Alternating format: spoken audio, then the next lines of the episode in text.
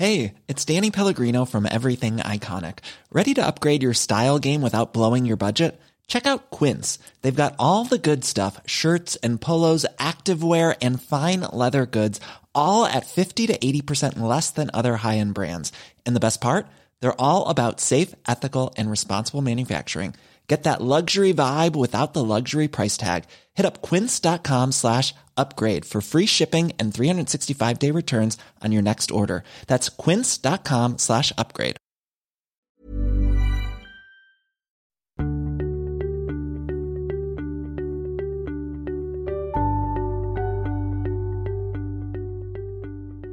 Bonjour à tous et bienvenue dans ce nouvel épisode de Sillage. Je suis vraiment très heureuse aujourd'hui d'être sur le salon du livre. Je dois vous dire que c'est quand même assez impressionnant de marcher euh, entre Gallimard, euh, Actes Sud, Grasset. Euh, là, on a Radio France juste à côté de nous et d'être présente sur ce salon du livre. Donc déjà pour commencer, je voulais remercier notre partenaire Audible. Comme vous le savez, dans cette première saison de Sillage, on aborde la thématique du rebond. On donne donc la parole à des jeunes qui ont connu un échec ou un accident et qui viennent nous raconter comment ils ont fait pour repartir. Et aujourd'hui, euh, pour cet épisode sur le salon du livre, du livre pardon, on avait envie de faire quelque chose d'un petit peu particulier, d'un petit peu différent de ce qu'on fait d'habitude. Donc au lieu de donner, de donner la parole à des jeunes qui témoignent, je suis ici avec deux personnes qui ont l'habitude en fait d'accompagner des gens dans les processus de rebond après l'échec. bonjour à vous deux. Bonjour. Bonjour. Merci beaucoup d'avoir accepté de venir dans, dans, cet épisode bonus de Sillage. Donc Géraldine Brossier, vous êtes coach en entreprise, vous accompagnez des dirigeants qui sont en repositionnement professionnel et durant votre temps libre, vous êtes bénévole au sein de l'association 60 000 rebonds. Votre mission consiste à, donc à accompagner des entrepreneurs qui ont subi des échecs. On va pouvoir en parler. Et puis euh, Albert Moukébert, bonjour. Vous êtes psychologue clinicien et chercheur en sciences cognitives et vous aussi, du coup, dans votre profession, vous accompagnez des gens en situation euh, d'échec, d'accident et de rebond. Merci beaucoup d'être venu ce matin. Géraldine, quand euh, les, entrepreneurs qui ont subi un échec arrivent chez vous euh, à 60 000 rebonds, qu'est-ce qu'ils vous disent? Dans quel état d'esprit est-ce qu'ils sont? Dans quel état est-ce que vous les trouvez? Alors on a évidemment différents cas de figure, mais euh, je pense que ce qui les caractérise, euh, c'est souvent un, sentiment de honte en fait. L'échec, c'est ça qui est terrible, c'est que c'est la double peine. C'est-à-dire qu'on a objectivement subi un traumatisme et qu'en plus euh, on en a honte. ce qu'il faut comprendre, c'est que dans l'échec entrepreneurial, il y a il y a toutes les dimensions de votre existence qui, ont, qui sont touchées. Euh, il y a des dimensions, euh, c'est un traumatisme financier souvent, un traumatisme familial, parce que la famille, les amis ont vécu cet entrepreneuriat avec vous. C'est un traumatisme personnel, il y a une vraie remise en cause de qui vous êtes, est-ce que je suis compétent, est-ce que je ne suis pas compétent. Euh, et c'est souvent un traumatisme relationnel, c'est-à-dire que bah, le téléphone ne sonne plus, vous qui étiez l'entrepreneur, le sachant, le, brillant, et eh bien tout d'un coup cette vie sociale euh, s'arrête. Euh, donc quand ils arrivent, ils le disent pas tout de suite. Ils essayent souvent de, encore de, voilà de, masquer parce qu'il y a cette, honte et puis rapidement voilà on rentre dans, dans une autre relation qui, leur permet d'exprimer tout ce qu'ils traversent. Albert, quel conseil on peut donner à quelqu'un qui vient de, subir un échec ou un accident euh, et qui, arrive Quelles sont les premières ressources en fait auxquelles on peut, euh, on peut avoir accès? Alors souvent, si c'est directement suite à un échec, je pense qu'un des meilleurs conseils peut donner à une personne, c'est de ne pas être dans l'urgence. Parce que souvent, euh, un échec nous met dans un état de, stress. Quand on est dans un état de stress, on, rentre dans une sorte de mode, de mode survie. Donc on est dans une urgence de vouloir euh, faire vite, euh, et souvent, ça nous pousse à, faire des erreurs, à, se casser, à saper l'estime de soi, à se dire bah, j'ai envoyé des candidatures, personne n'a répondu, ça n'a jamais marché quand c'est des échecs professionnels, parce qu'il y a aussi des échecs relationnels, je vais plus jamais trouver quelqu'un, je vais finir tout seul, etc. Et euh, c'est vraiment cette dimension de temporiser, de prendre aussi le temps de, vivre son échec. C'est-à-dire, on n'est pas obligé de rebondir tout, euh, tout de suite. c'est peut-être surtout ça, de se dire que prends le temps. Je crois que Géraldine est tout à fait d'accord avec ça. Oui, oui, moi je, partage euh, tout à fait cela. Et d'ailleurs, aujourd'hui, dans le discours de l'échec, que je trouve, euh, voilà, qui, on y viendra, je crois, qui devient plus positif, néanmoins, euh, je me méfie beaucoup des injonctions du fail fast, etc., parce qu'il y a une dimension de il faut prendre du temps pour se réapproprier, c'est-à-dire faire le tri de ce qui est de sa responsabilité, de ce qui ne l'est pas, de comprendre ce qui s'est joué aussi sur le plan émotionnel, de comprendre ce que ça change dans votre vision de votre vie et de la vie en général. Et ça, ça ne se fait pas en un coup de baguette magique. Euh, il faut du temps et il faut euh, souvent des espaces pour pouvoir le faire. Et si on est dans l'entourage de, ces personnes qui ont connu un échec ou un accident, euh, qu'est-ce qu'on peut faire? Qu'est-ce qu'on peut dire? Qu'est-ce qu'il ne faut pas dire? Alors, probablement, la première chose, c'est de ne pas infantiliser.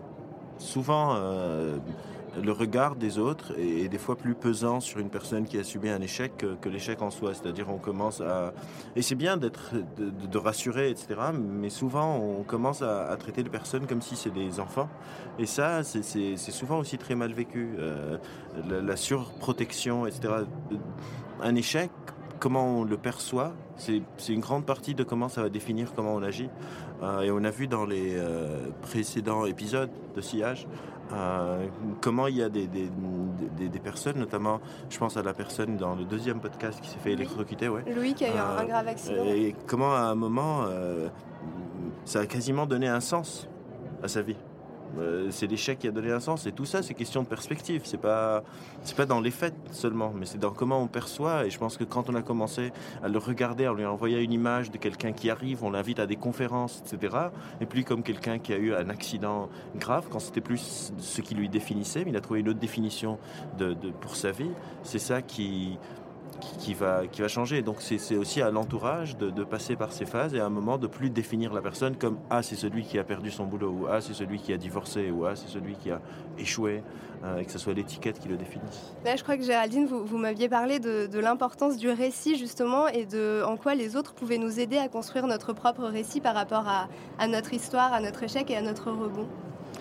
Euh, oui, tout à fait. Et du coup, je fais le lien aussi euh, avec ce qui vient d'être dit. C'est-à-dire que, en tout cas, pour nous, aux entrepreneurs, on leur dit surtout de ne de ne pas rester seul. C'est-à-dire que euh, l'entourage familial est, fondamental, être entouré, accompagné dans, le rebond, c'est fondamental, mais ils ont été partie prenante de ce qui s'est passé. Eux-mêmes le vivent mal, eux-mêmes sont dans une dimension de stress, eux-mêmes vivent une sorte d'échec. Et donc, euh, nous, ce qu'on leur propose, c'est de sortir de, cet environnement euh, pour trouver un espace justement qui, qui les regarde différemment. Et je pense que ce qu'on apporte, en tout cas à 60 000 rebonds, c'est aussi un regard, et ça fait écho à ce qui vient d'être dit, c'est-à-dire que nous, on les regarde en sachant qu'ils vont s'en sortir, même avant que eux y croient eux-mêmes. C'est-à-dire que, et, je pense que ça c'est très puissant dans la manière dont on les accompagne et dans l'espace qu'on leur offre. Et après, effectivement, rendre ils rentrent dans une logique, dans, un travail qui va leur permettre de refaire le récit, de se réapproprier ce qui leur est arrivé, de redonner du sens à quelque chose qui,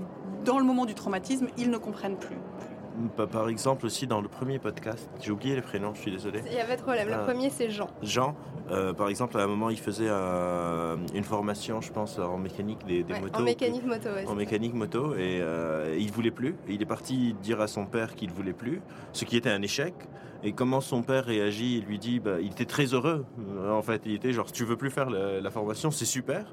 Bah, on n'est même pas passé par la phase euh, échec ou rebond ça a été quasi instantané. Et son père le prenait dans des salons et, tout ça. Et euh, ce regard de son père, je pense qu'il a été beaucoup plus utile que, plein d'autres choses. C'est vrai que l'histoire de Jean est, très touchante euh, à ce niveau-là. Euh, si vous ne l'avez pas encore écouté, c'est donc le premier épisode de Sillage. Et il y a un élément aussi qui est important, je trouve, c'est justement les, les, communautés de récits. Nous, les entrepreneurs qu'on accompagne, ce qui est aussi la force, c'est de se retrouver avec des gens qui ont vécu la même chose, qui sont des entrepreneurs et qui ont aussi vécu un échec. Et ça, il y a une puissance autour de, euh, ce partage d'expérience euh, qui est absolument euh, colossal dans le rebond, en fait. Il y a un, concept dont on entend beaucoup parler quand on parle d'échec et de rebond, c'est le concept de résilience. Et, et du coup, en préparant l'émission, j'ai cherché la définition de ce mot que, en fait, j'utilisais, je, mais sans vraiment en comprendre l'ampleur. Et je me suis rendu compte qu'il y en avait plein en fait selon les domaines. Donc je vais juste vous en lire quelques-unes parce que je les trouve très belles. Bon alors ma source c'est Wikipédia, hein, mais je vais juste euh, donc euh, en, écologie et en biologie, la résilience c'est la capacité d'un écosystème, d'une espèce ou d'un individu à récupérer un fonctionnement ou un développement normal après avoir subi une perturbation. En économie, parce que bon, on est quand même euh, aux EcoStart, en économie, la résilience est la capacité à revenir sur la trajectoire de croissance après avoir encaissé un choc. Dans l'armement et l'aérospatial, alors là, vraiment, c'est ma préférée. Dans l'armement et l'aérospatial, la résilience dénote le niveau de capacité d'un système de pouvoir continuer de fonctionner en mode dégradé tout en évoluant dans un milieu hostile. Et puis en physique, la dernière que je vais vous donner, c'est en fait euh, assez, euh, assez, drôle parce que c'est la définition que Louis, donc dans l'épisode 2 de Sillage, donnait. C'est sa définition préférée de la résilience, c'est celle de la physique. Donc en physique, la résilience est une propriété qui caractérise l'énergie absorbée par un corps lors d'une déformation. Alors moi je trouve vraiment ces définitions merveilleuses, on pourrait en faire tout un commentaire de texte. Peut-être que Albert tu peux nous donner la définition euh, moi, la de la psychologie du coup. Bizarrement moi c'est une la définition que je préfère, c'est aussi une définition de la physique. Et c'est un peu ce que, ce que tu as lu, c'est juste appliqué au ressort pour que les gens puissent mieux comprendre. En gros la résilience d'un ressort, c'est combien est-ce qu'on peut le, le tirer dessus sans le dénaturer? Parce qu'un ressort si on tire trop, après il ressort plus. Euh, et, j'aime bien cette notion parce que souvent quand on parle en psychologie donc de la résilience, c'est un peu similaire à, la définition que tu as lue en écologie peut-être. C'est la capacité d'un individu à récupérer un fonctionnement, un développement normal, indépendamment de ce que ça veut dire normal, mais on pourra en parler, après avoir subi une perturbation ou bien ce qu'on appelle en psychologie un stresseur par exemple. Euh, et, je pense que c'est quelque chose qui est très important dans cette définition. C'est que souvent on pense que les personnes qui sont résilientes sont des personnes qui vont tout le temps bien. Mais c'est pas du tout vrai. Les personnes qui sont résilientes, c'est des personnes qui vont mal comme les autres, mais qui vont des fois moins mal que les autres dans des, circonstances similaires. Et surtout, il y a moins une perte de fonctionnement. L'exemple que j'aime bien donner, c'est comme si vous imaginez une fratrie et un des parents tombe malade. Euh, un des frères va peut-être euh, complètement s'effondrer, être déprimé à l'annonce de la maladie, et l'autre frère euh, va devoir s'occuper d'aller à l'hôpital, de, soigner le parent malade, de le laver, etc. C'est pas que le second frère il va bien, ou il est content que son parent soit malade. C'est il va moins pire peut-être que le premier, et surtout il y a moins une une perte des capacités, ou s'il y a une perte de capacité, il les récupère un peu plus vite. Et, ça, ça tient à quoi? Est-ce que c'est dans nos personnalités? Est-ce que ça s'acquiert? Est-ce qu'il y a des personnes euh, du coup résilientes de base euh, ou non? Alors il y a plusieurs facteurs. Les recherches en tout cas montrent qu'il y a un certain poids génétique, mais c'est pas ce qui joue le plus. Souvent dans les recherches, ce qui ressort, c'est vraiment ce qu'on appelle en anglais thinking styles, la façon de penser. Comment est-ce qu'on aborde les événements? On revient à cette notion de perspective. Comment est-ce qu'on aborde les événements qui se passent dans nos vies? Parce qu'encore une fois, les personnes résilientes ne sont pas des personnes qui peuvent fonctionner tout le temps. C'est juste que dans des circonstances similaires, elles vont fonctionner moins pire que les autres. Et, et souvent, on, on, retrouve ça au niveau de ce qu'on appelle euh, la, la, cognition, la façon de percevoir les choses. Ils ont euh, une meilleure façon de, de discuter avec eux-mêmes, d'avoir des pensées sur leurs pensées, ce qu'on appelle les métacognitions, d'avoir des métacognitions et un contrôle métacognitif qui est plus, euh, qui est plus résilient. Géraldine, dans les personnes que vous avez rencontrées, est-ce que ça vous parle ce que nous dit euh, Albert? Oui, ça, ça me parle. Euh, Et, je trouve que les profils d'entrepreneurs que nous on rencontre euh, sont fréquemment euh, des résilients. Alors ce que je trouve intéressant dans ce que dit Albert, c'est qu'un résilient, c'est pas quelqu'un qui va bien tout le temps, euh, mais ce sont des gens qui, face aux difficultés, malgré tout, arrivent à remobiliser des capacités et à, mettre en œuvre, voilà, à récupérer leurs compétences et, la maîtrise de ce qu'ils sont dans un temps qui peut parfois paraître long, mais qui en fait, au regard de ce qu'ils ont vécu, est assez court. Voilà. Et moi, j'aime bien aussi cette notion de euh, euh, la résilience. On la voit a posteriori. Enfin, le ressort, on voit qu'il n'est pas cassé une fois qu'il a repris sa forme. C'est-à-dire que euh, aussi, j'incite à ne pas porter trop rapidement un jugement sur les gens, euh, parce que si on reprend l'exemple, par exemple, de, de Pauline dans, dans, dans, dans un des numéro 3 voilà, épisode de sillage. Euh, après son échec au concours de l'ENA, elle nous raconte qu'elle a passé trois mois enfermée dans sa chambre. Si on avait fait la photo à ce moment-là, on, aurait pu se dire, mais elle est absolument pas résiliente, cette jeune fille. Euh, le premier échec, elle tombe, patatras, etc. Donc la résilience, elle s'exprime aussi dans le temps et euh, dans, la transformation, et ça revient un peu en reboucle au départ de l'émission, qui était effectivement, il, faut, il faut aussi laisser du temps pour, pour que les choses puissent se faire. Et est-ce qu'on peut du coup euh, se, construire cette résilience euh, au fur et à mesure des échecs C'est ça qui est bien, entre guillemets, c'est que la résilience, on peut l'apprendre. C'est un, outil qui s'apprend. On apprend à, avoir un meilleur contrôle métacognitif, à, mieux pouvoir discuter avec soi-même, à, pouvoir nuancer ses propos. Euh, J'aime pas l'idée de prendre du recul, parce que quand on prend du recul, il y a une dimension de, nier sa propre souffrance. J'aime plutôt l'idée de pouvoir voir les choses à leur juste taille euh, ou dans leur multitude, de pouvoir par exemple dans une situation voir les choses de plusieurs points de vue, au lieu de voir juste de mon point de vue, ou par exemple je suis un échec, mais du point de vue de, plusieurs personnes. Il y a des exercices qu'on peut apprendre à faire comme ça et qu'on fait en, clinique, mais aussi euh, en entreprise. Pour nous aider à, développer nos capacités de résilience. C'est-à-dire il y a une, différence entre un tempérament ou des traits de, personnalité et des capacités de résilience. Oui, euh, ce que je trouve intéressant, c'est effectivement la différence de point de vue. Euh, souvent, les entrepreneurs, quand ils nous rejoignent, en fait, l'échec domine leur histoire. Mmh. L'échec domine leur point de vue. C'est-à-dire qu'ils ne, ils ne voient plus euh, leur récit de vie qu'au travers de ce prisme-là.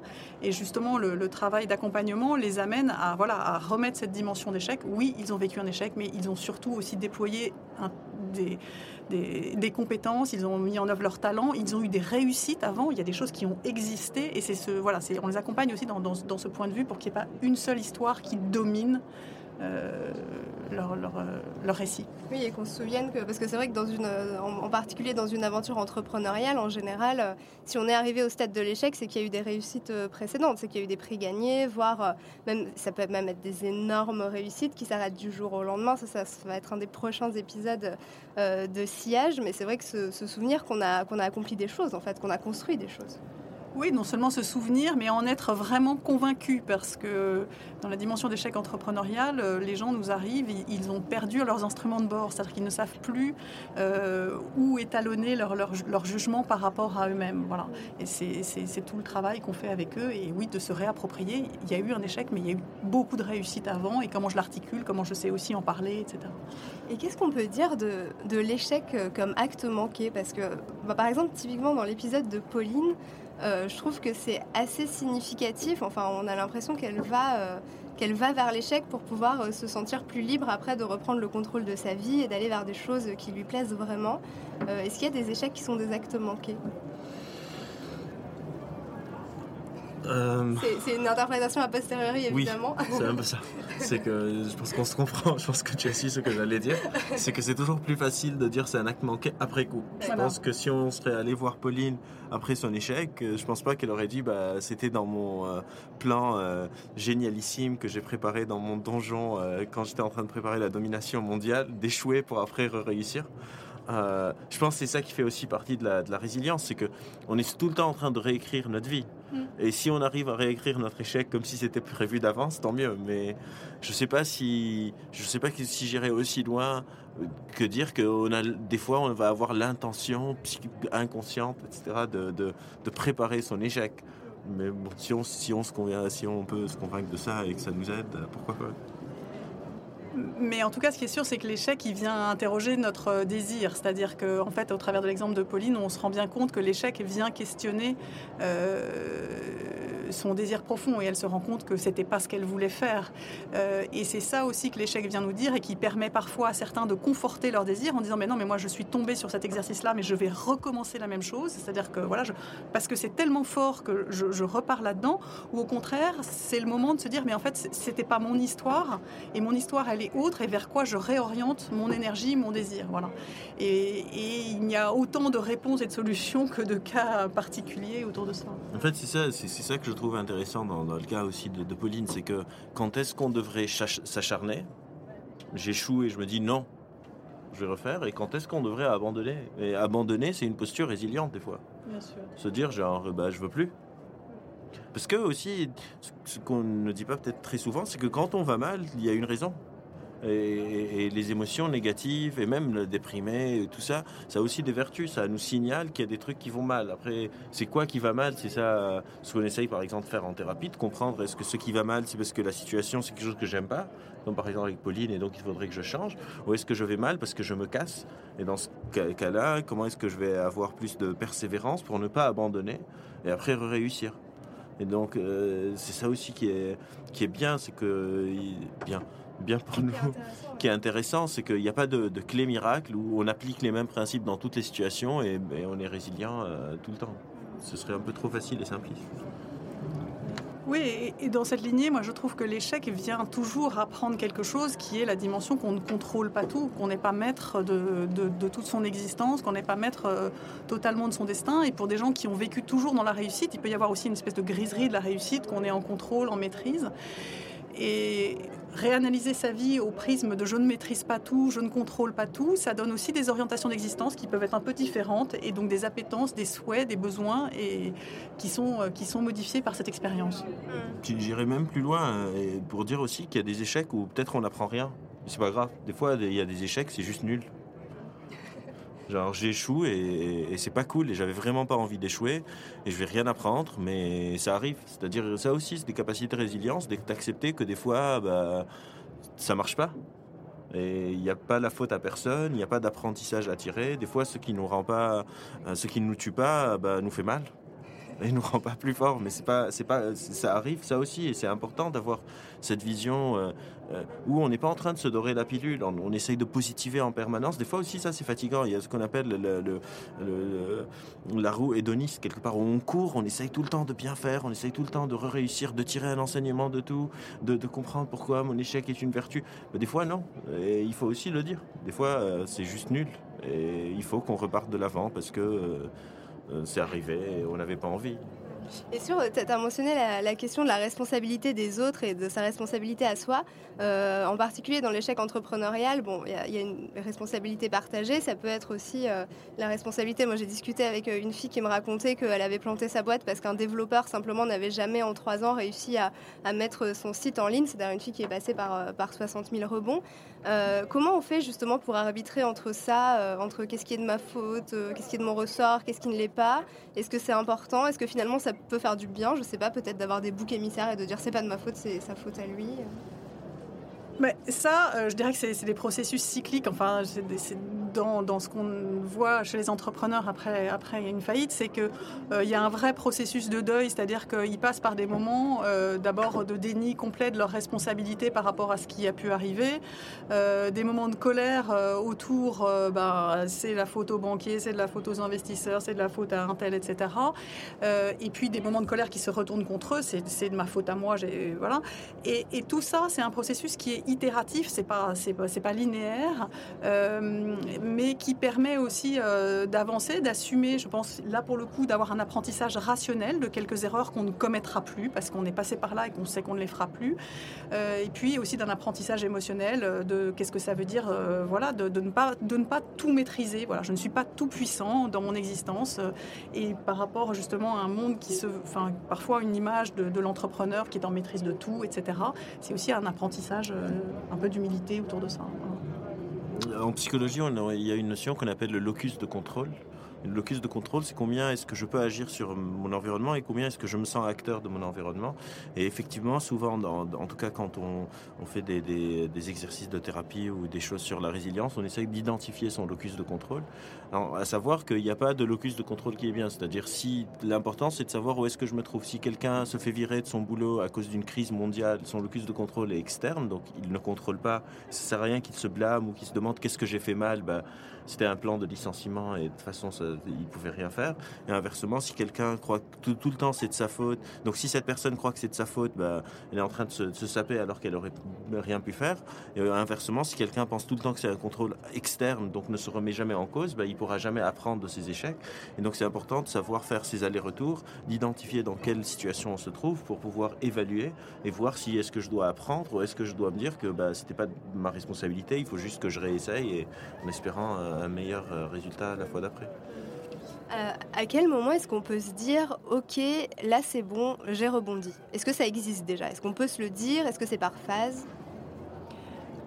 Alors nous, ils, nous le disent, euh, mais euh, je pense que c'est vraiment une question de, de, ressenti personnel ils nous le disent à des moments où c'est pas encore tangible. Enfin, c'est ce que je dis tout à l'heure, c'est que tout d'un coup, ils nous disent mais pour moi, j'ai rebondi. C'est-à-dire que je pense qu'il y a une réappropriation de ces moyens, de ces ressources, et parfois même ils nous disent mais moi j'ai rebondi le jour où je vous ai appelé. C'est-à-dire que cette espèce d'instinct de, dire mais là j'ai besoin de me faire aider pour traverser quelque chose, c'était déjà le début du rebond.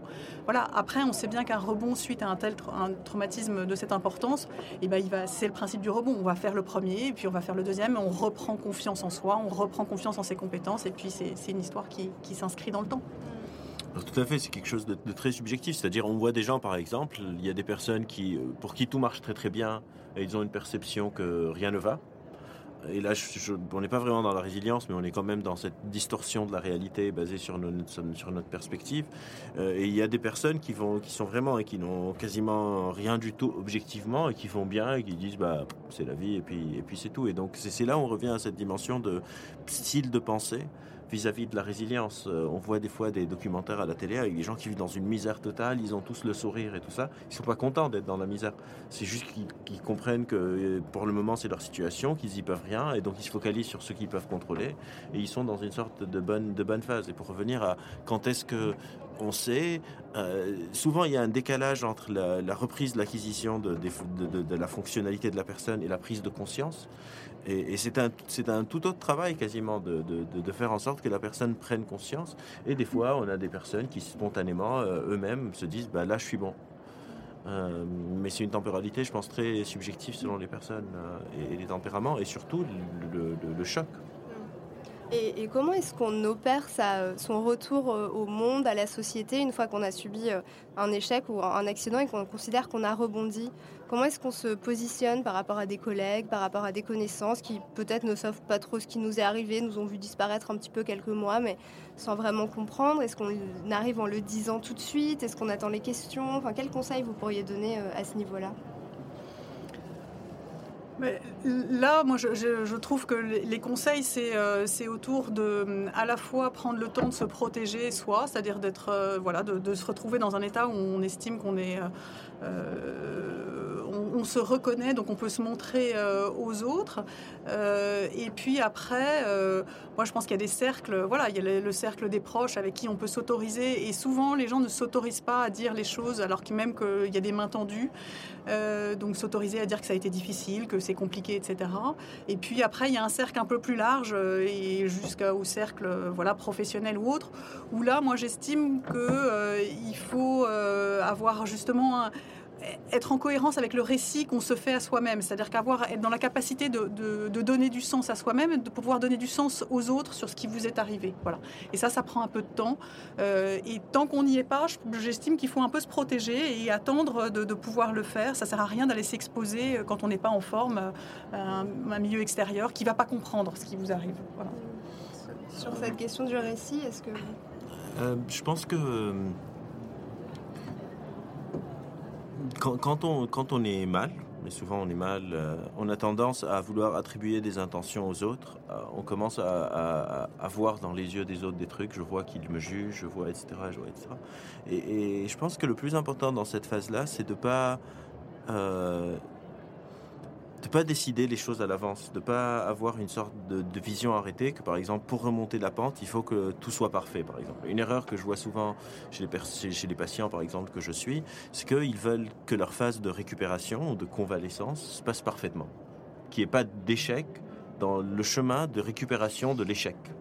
Et ça, c'est quelque chose qui est nécessaire et quasiment obligatoire. C'est-à-dire, il faut comprendre que le chemin vers le retour à la fonctionnalité, lui aussi, va être semé des fois de moments plus difficiles, de moments plus faciles, et de pas se, de pas se mettre des bâtons dans les roues en plus des difficultés inhérentes à ce processus-là. Et donc ça passe souvent ça par se casser à travers les yeux des autres, alors que les autres sont bienveillants ou des fois s'en foutent. C'est-à-dire, euh, chacun est en train de se focaliser sur sa propre vie. Et, ça aussi, c'est quelque chose qu'on travaille beaucoup avec les, personnes qui sont affectées. C'est que je commence à attribuer des intentions à l'autre, comme je disais, à me casser à travers. Euh, je suis allé à une soirée et tout le monde parlait de leur boulot et moi pas.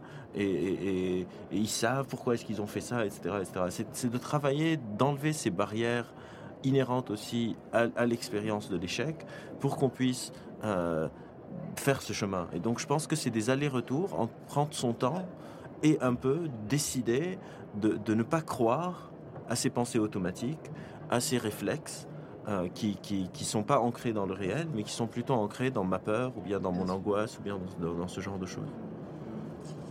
Oui, c'est ça. C'est, enfin, ça, je trouve que c'est tout à fait ce qu'on observe, c'est-à-dire qu'il y a cette idée que l'échec domine tout et que les gens ne vous voient que par ce prisme-là et que c'est vraiment la seule identité qu'ils vous attribuent, alors que c'est le, regard qu'on porte sur soi en fait à ce moment-là.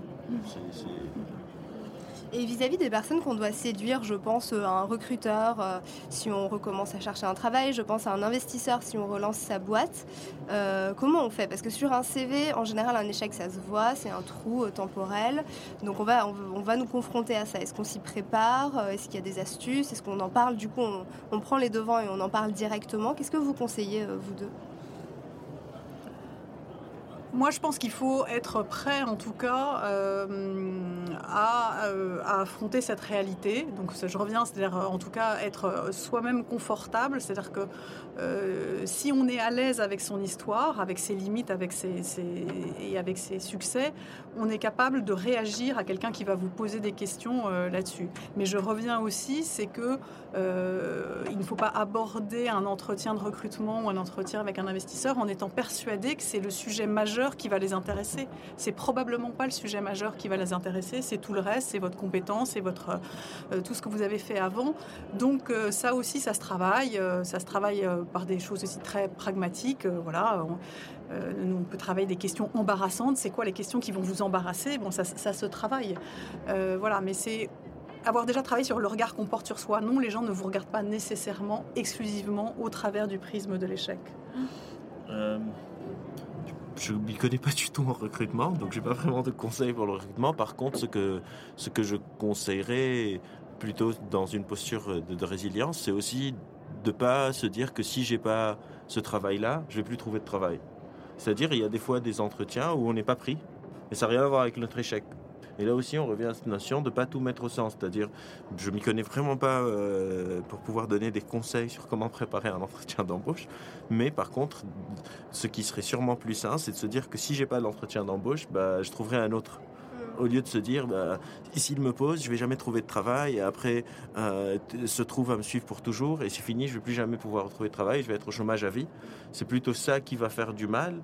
Alors que si on y va en se disant euh, bah, je vais faire de mon mieux et, advienne que pourra, je verrai comment je gérerai ça plus tard. C'est aussi cette notion de déléguer les responsabilités au, moment où ça arrive, de ne pas vivre trop dans, l'anticipation du futur, mais d'être un peu dans, dans, l'entretien et après de voir comment ça va se passer, de préparer mieux pour celui d'après, de préparer mieux pour celui d'après, et de ne pas mettre toute la pression sur... Souvent, c'est vraiment une erreur très récurrente suite à un échec, on met toute la pression pour réussir maintenant. Et chaque, chaque euh, tentative de, réussite échouée est vécue comme une sorte de, drame à nouveau. De, confirmation que effectivement. Alors que euh, il, faut, il faut se rappeler tout le temps ce qu'on appelle le, le, taux de base c'est qu'en général, euh, je ne sais pas c'est quoi les pourcentages selon les domaines, mais il y a des pourcentages de, de, de, de, gens qui sont pris suite à un entretien de travail. Il faut se rappeler qu'il faut qu'on se compare à ça, pas une sorte de, ligne imaginaire. On appelle ça euh, une erreur de pensée qui s'appelle le devoir. Euh, en, anglais, il y a un mot qui, dit masturbation. I must, I must succeed, I must, I must, I must. Et, c'est souvent ça qui fait, qui fait du mal. C'est cette, cette super pression de devoir renouer avec le succès. Et, et ça, ça aide pas du tout. Très bien.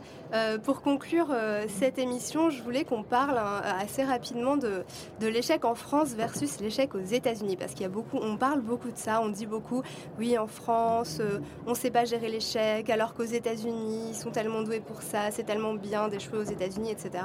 Je voulais avoir votre avis sur, sur cette assertion. Est-ce que c'est une légende urbaine? Est-ce que c'est des choses qu'on peut constater objectivement? Albert, peut-être Je ne sais pas si c'est une lég- légende urbaine, je ne sais pas si c'est vrai non plus, parce que euh, j'entends souvent ça, et il se trouve que j'essaie de me pencher sur la question.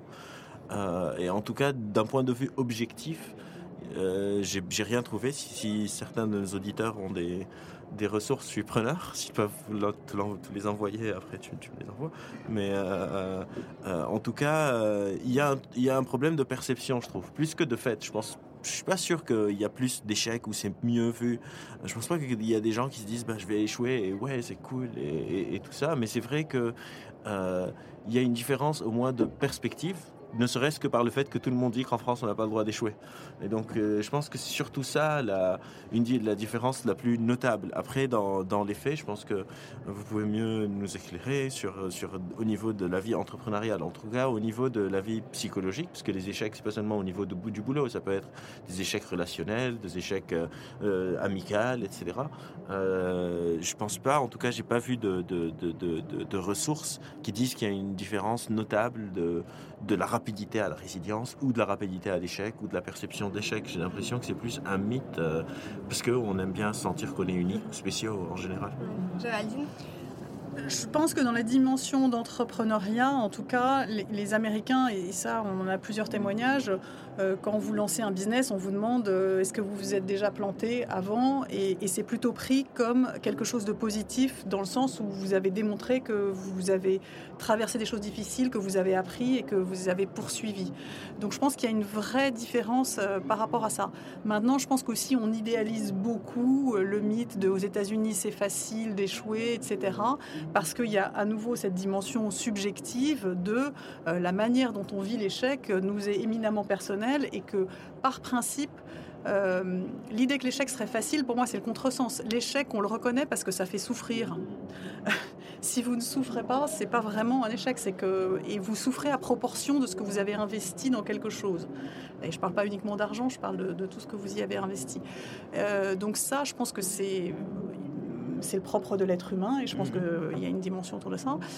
Maintenant, en France, je trouve que les choses bougent sur la perception de l'échec, néanmoins. C'est-à-dire que ben, toute cette culture entrepreneuriale qui quand même se renforce au fil des années, ben, mécaniquement, il y a aussi plus d'échecs entre, enfin voilà, génère des échecs entrepreneuriaux et que des gens qu'on estime très bien traversent un échec entrepreneurial. Voilà, donc il y a cette idée peut-être plus américaine que euh, on n'a pas une essence, enfin voilà que euh, l'expérience euh, fait partie de la vie et qu'on va repasser d'un échec à un succès, qu'on va apprendre, qu'on va capitaliser.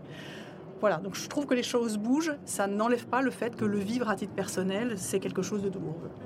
Et aussi, je pense que souvent, quand, quand cette, comparaison, je trouve aussi que c'est pas une très bonne comparaison entre, par exemple, la France et les États-Unis, parce qu'on est en train de regarder juste un élément qui est le rapport à l'échec et de les comparer, alors que tout ce qu'il y a autour, la structure est très différente. Par exemple, aux États-Unis, la majorité des étudiants, quand ils sortent de la fac, ils ont déjà une dette énorme, parce que la fac coûte très très cher, et donc aussi au niveau de la culture, il y a la culture de, de prendre des prêts, euh, d'ouvrir sa première start-up, d'ouvrir sa deuxième start-up, etc. Et, et ça s'accumule, et on voit bien qu'ils ont un problème ne serait-ce que des étudiants qui ont leur diplôme à 25 ans et, finissent de, de, repayer leur dette à 40 ans, alors qu'à France, on n'a pas la culture de la dette.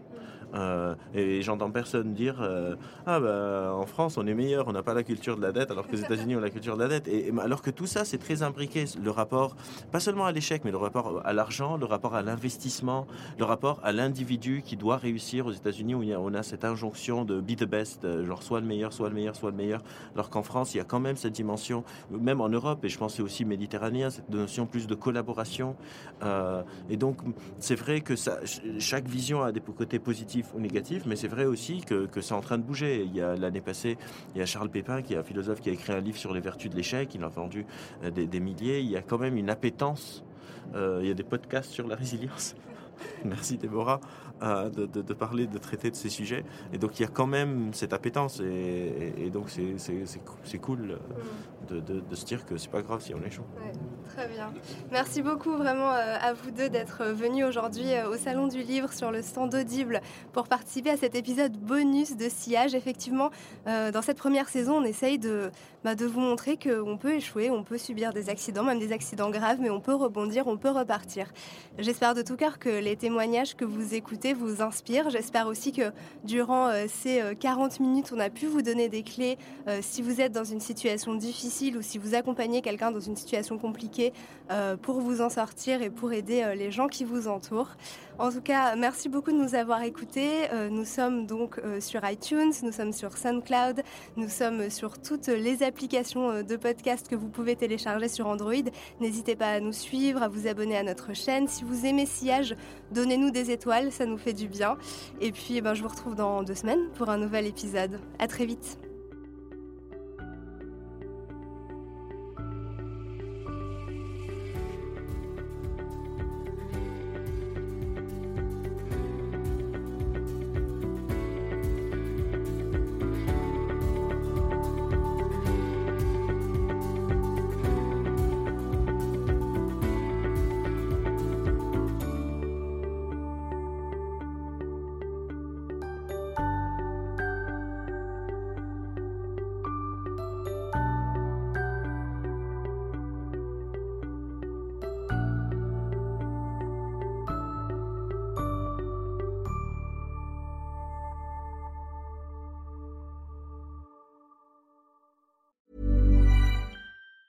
Planning for your next trip? Elevate your travel style with Quince. Quince has all the jet setting essentials you'll want for your next getaway, like European linen, premium luggage options, buttery soft Italian leather bags, and so much more. And it's all priced at 50 to 80% less than similar brands. Plus, Quince only works with factories that use safe and ethical manufacturing practices. Pack your bags with high-quality essentials you'll be wearing for vacations to come with Quince. Go to quince.com slash trip for free shipping and 365-day returns.